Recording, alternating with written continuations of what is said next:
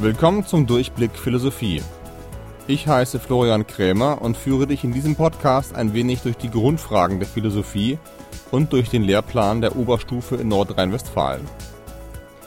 Im ersten großen Themenblock beschäftigen wir uns zurzeit mit Anthropologie, mit der Frage, was ist der Mensch? Dabei haben wir zunächst zwei Denkschulen unterschieden. Die erste betrachtete den Menschen als Naturwesen, die zweite als Kulturwesen. Um die zweite Perspektive soll es heute gehen. Zu Beginn betrachten wir zwei Geschichten von der Erschaffung des Menschen. Beides sind Mythen.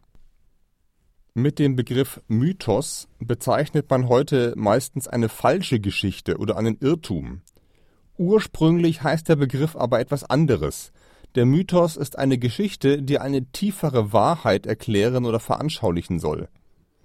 Mythen über die Entstehung des Menschen sollen uns also sagen, wer oder was der Mensch in Wahrheit ist. Der bei uns bekannteste Mythos ist sicher die biblische Schöpfungserzählung aus den ersten Kapiteln der Bibel, aus der Genesis. Diese Geschichte werden die allermeisten kennen. Gott kreiert die Welt, hängt die Sterne am Himmel auf und setzt den Menschen mitten in den Kosmos. Der Mensch hat hier eine ausgezeichnete Sonderstellung.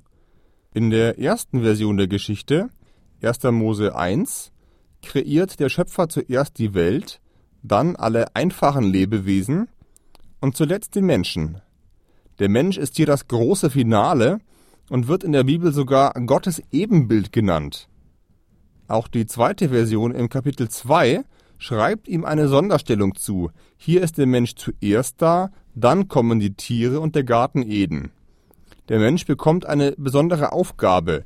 Er darf alle Tiere benennen und er soll den Garten bebauen und bewahren.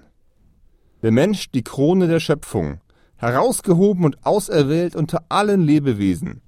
Diese Vorstellung war in der westlichen Welt lange Zeit leitend. Flankiert wurde sie vom geozentrischen Weltbild. Die Erde gilt hier als Mittelpunkt des Universums.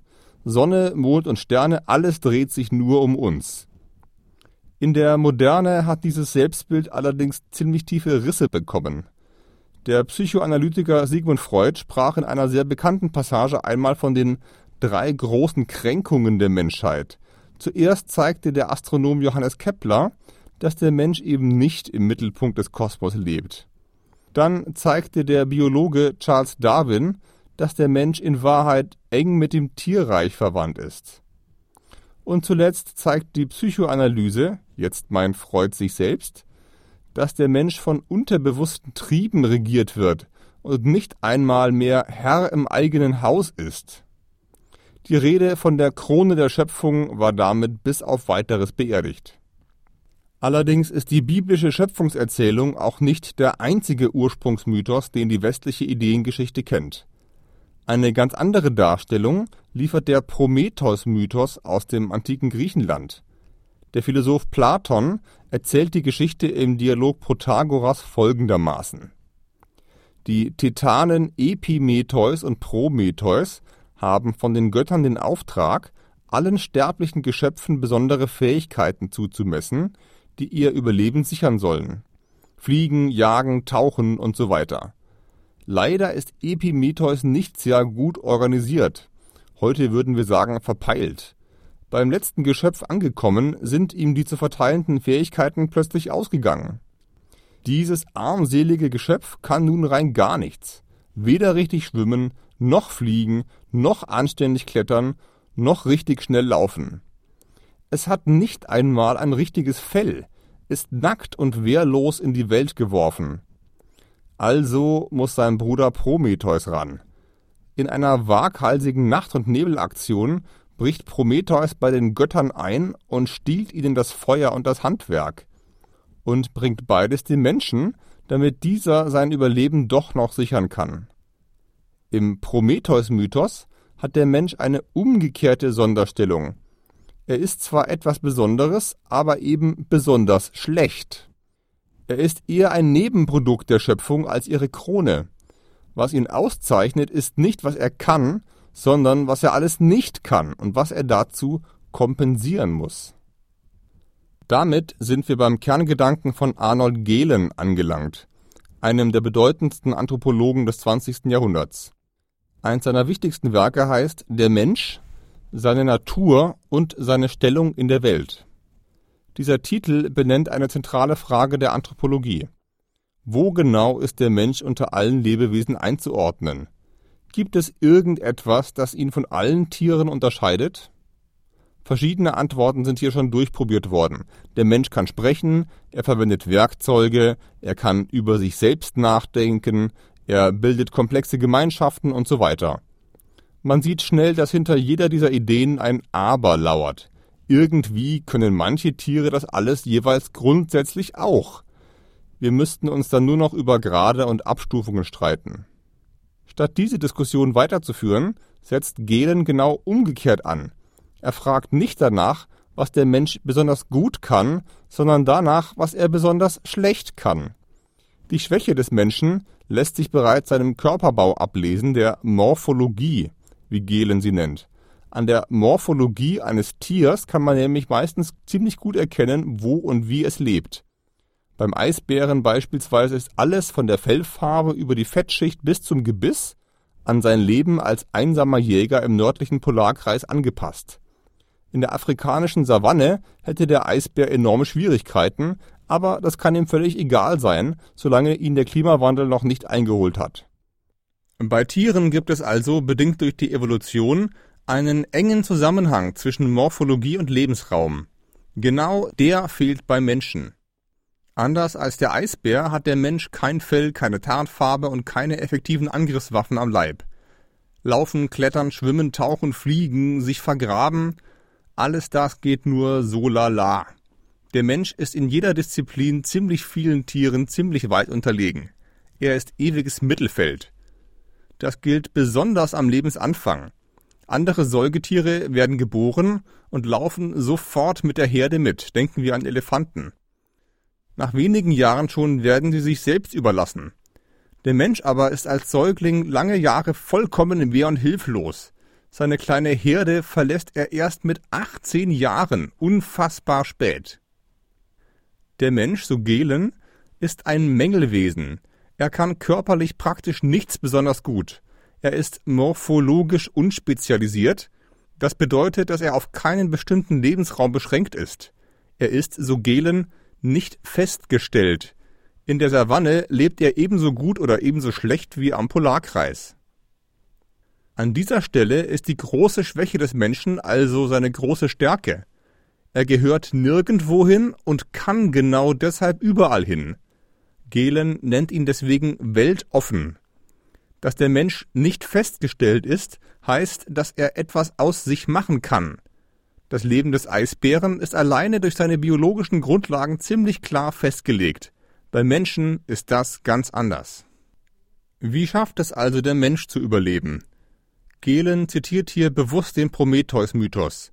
Feuer und Handwerk, die Prometheus seinen Geschöpfen bringt, sind Chiffren für die Technik. Der Mensch kompensiert seine Mängel durch künstlich hergestellte Produkte. Er baut Behausungen aus Eis, aus Holz oder aus Steinen, mitunter sogar ganze Dörfer auf Pfählen im Wasser. Aus den unterschiedlichen Lebensräumen, in die es die Menschen verschlägt, wachsen daher auch unterschiedliche Kulturen. Gemeinsam ist allen Kulturen aber, dass sie eine künstliche Umwelt schaffen, in der der Mensch sich jetzt sicher bewegen kann. Häuser mit Dächern, Städte, Straßenbahnen, Supermärkte mit Kühlregal, Krankenhäuser und so weiter. In diesem künstlichen Raum lebt der Mensch noch einfacher als jedes Tier in der freien Natur.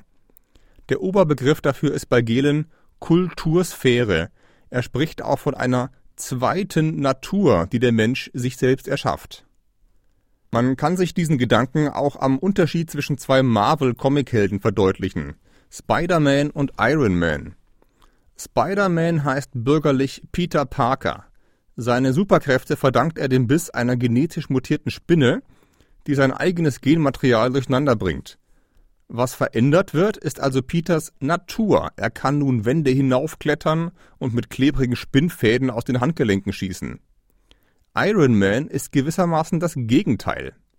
Bürgerlich heißt er Tony Stark und ist ein völlig normaler Mensch. In der Originalversion der Geschichte kämpft er sogar mit einer schweren Verletzung im Brustkorb. Ein Superheld ist er erst durch seine undurchdringliche Rüstung mit eingebautem Raketenantrieb. Er schlüpft in einen künstlichen Körper, eine Art Ein-Mann-Kultursphäre, die sein Überleben sichert. Iron Man ist sozusagen der Arnold Gehlen unter den Superhelden. Das alles ist jedoch nur die eine Hälfte von Gehlens Kulturanthropologie, die Hälfte, die den Menschen seiner Physis nach beschreibt, von außen sozusagen. In einem weiteren Schritt spielt Gehlen dasselbe Modell auch für die Innenseite des Menschen durch. Was geht im Menschen vor und was steuert sein Verhalten? Auch in dieser Hinsicht ist der Mensch gegenüber dem Tier ein Mängelwesen – Betrachten wir dazu den Tagesablauf eines Löwen. Der Löwe steht irgendwann auf, geht auf die Jagd, markiert sein Revier, sucht sich ein anderes Tier, mit dem er sich paaren kann, legt sich irgendwann schlafen. Alle Triebe, die seinem Verhalten zugrunde liegen, hat der Mensch auch. Die Frage ist nur, woher weiß der Löwe, wann er jagen muss, mit wem er sich paaren kann, wo er sein Revier markiert? Nun, er weiß es einfach irgendwie. Er macht sich keinen Kopf darüber. Umgangssprachlich nennen wir dieses Wissen Instinkt. Genau dieser Instinkt fehlt dem Menschen. Er müsste sich zwischen allen Optionen, die der Löwe hat, erst entscheiden. Aber wie? Es kommt sogar noch schlimmer. Da der Mensch eine weitaus höher entwickelte Intelligenz hat als der Löwe, hat er auch weitaus mehr Optionen. Er könnte nicht nur Nahrungsmittel oder Sexualpartner beschaffen, er könnte auch einen Film schauen, einen Spaziergang machen, eine Firma gründen, eine Bank ausrauben, sich am ganzen Körper blau anmalen, die Möglichkeiten sind endlos. Der Löwe kann sich diese Möglichkeiten gar nicht erst vorstellen, und wenn doch, dann wird sein Instinkt ziemlich viele davon aussortieren. Der Mensch ist nun ohne Instinkte komplett überfordert. Wenn wir uns in jeder Sekunde überlegen müssten, was wir jetzt alles tun könnten und warum davon A besser ist als B, C oder D, dann kämen wir am Ende zu gar nichts mehr. Wir würden an unserer eigenen Freiheit verzweifeln. Doch auch diesen inneren Mangel hat der Mensch laut Gehlen kompensiert. Jede Kultur hat bestimmte Verhaltensregeln aufgestellt, in denen sich die Mitglieder der Kultur bewegen, zum Beispiel das Privateigentum. Es stehen zwar 80 Autos auf dem Parkplatz, aber nur eins davon ist meines. Die Entscheidung, welches ich verwende, ist im Normalfall schnell getroffen. Unser Tagesablauf ist durchgetaktet von der Schule oder der Arbeitswelt. Wenn ich Essen suche, gibt es festgelegte Orte, wo ich es kaufen kann, und ich weiß jetzt schon, dass ich Geld dafür brauchen werde. Wir merken, ziemlich viele der Entscheidungen, die wir theoretisch treffen könnten, sind bereits für uns getroffen. Die Kultur hat bestimmte Verhaltensmuster bereits eingerichtet. Diese Verhaltensmuster nennt Gehlen Institutionen, Latein für Einrichtungen. Institutionen sind also eine Art geistige Kultursphäre. Das Haus ist zunächst eine reale Kultursphäre, eine künstliche Umgebung, die mich vor dem Wetter schützt. Es besteht aus Steinen, die aus der Natur herausgelöst wurden, um die Natur draußen zu halten. Die Familie im Haus ist auch eine künstliche Umgebung. Sie besteht aus Menschen und ihrem Verhalten. Und die Institution Familie schützt mich davor, mir jeden Morgen überlegen zu müssen, mit wem ich diesen Tag verbringen will.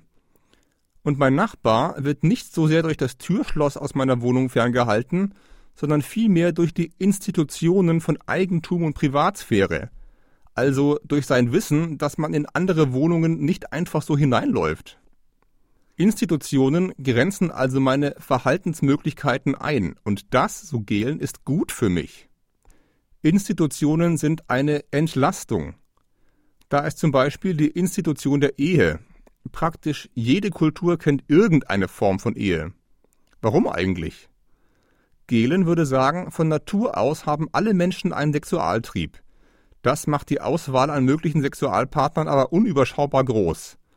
Außerdem wissen wir ziemlich genau, dass die Dinge sehr schnell sehr kompliziert werden können, wenn sich jeder über jeden hermachen darf. Der Sexualtrieb muss kanalisiert werden um ein halbwegs konfliktfreies menschliches Zusammenleben zu ermöglichen. Und genau dafür gibt es die Ehe. Die Kulturen finden zwar sehr unterschiedliche Lösungen dafür, wie viele Menschen in eine Ehe gehören können und wie verbindlich eine Ehe ist. Jeder Kultur ist aber klar, dass nicht jeder jeden als Partner haben kann. Nun klingt das Wort Verhaltensregeln sehr nach Moral. So ist es aber bei Gelen nicht unbedingt gemeint. Institutionen lohnen sich für den Menschen nicht erst deshalb, weil sie gute moralische Regeln formulieren, sondern schon deshalb, weil sie überhaupt Regeln formulieren und uns dadurch entlasten. Institutionen wie die Politik oder die Wirtschaft funktionieren, wenn sie mir klar sagen können, wo ich Essen herkriege und wann der Bus fährt. Ob sie darüber hinaus auch gerecht sind, ist eine ganz andere Frage. Dazu vielleicht später mehr. Solange die Institutionen jedenfalls funktionieren, das heißt, solange die Verhaltensregeln tatsächlich im Großen und Ganzen verbindlich sind, solange machen die Menschen laut Gehlen automatisch Gewinn. Denn wenn ich verlässlich weiß, wo heute mein Döner und mein Schlafplatz herkommen und wer sich in meiner Wohnung herumtreibt, so lange kann ich mich auf andere und schönere Dinge konzentrieren. Wer jeden Tag sein Essen jagen muss, kann keine Radtour zum Baggersee planen. Institutionen nehmen uns also Freiheiten, aber nur zu dem Zweck, dass wir am Ende mehr oder schönere Freiheiten haben. Das Paradox heißt, erst durch Anpassung haben wir die Chance, individuell zu werden. Institutionen sind also nichts, was sich Einzelne mal eben schnell ausdenken können. Sie wachsen über Jahrhunderte und Generationen hinweg. Wir werden in sie hineingeboren und können sie gar nicht wegdenken. Sie erscheinen uns dann geradezu natürlich.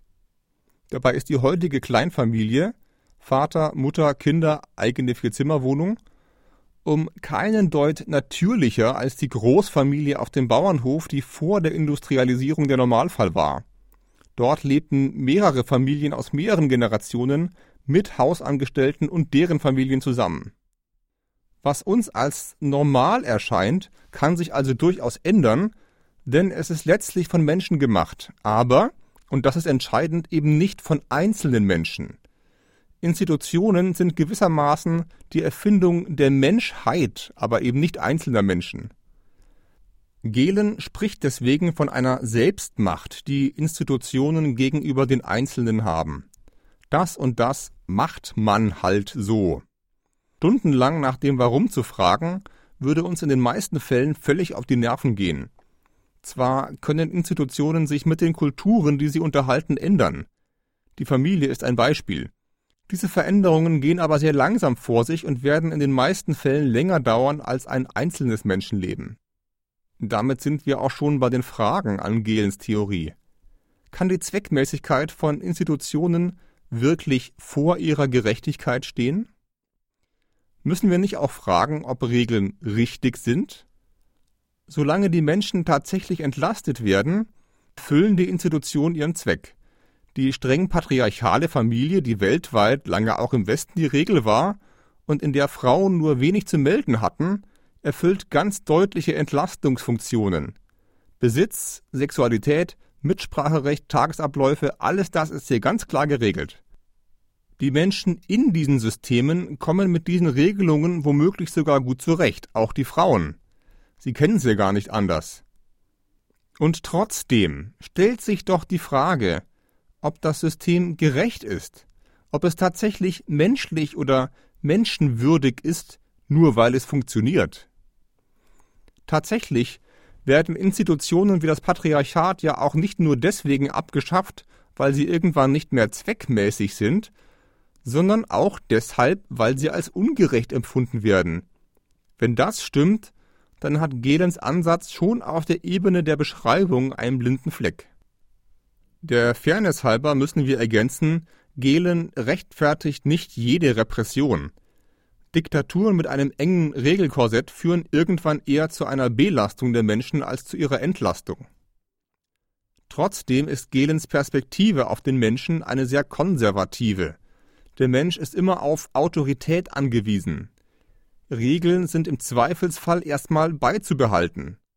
Die Autorität ist für den Menschen da und nicht umgekehrt, aber ohne Autorität wäre der Mensch kein Mensch.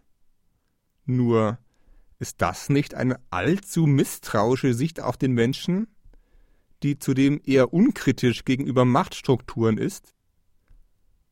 Und überhaupt, was ist mit denjenigen Menschen, die nicht ins Schema passen, die sich zum Beispiel aufgrund ihrer Sexualität nicht ins gängige Familienmodell einpassen wollen oder können?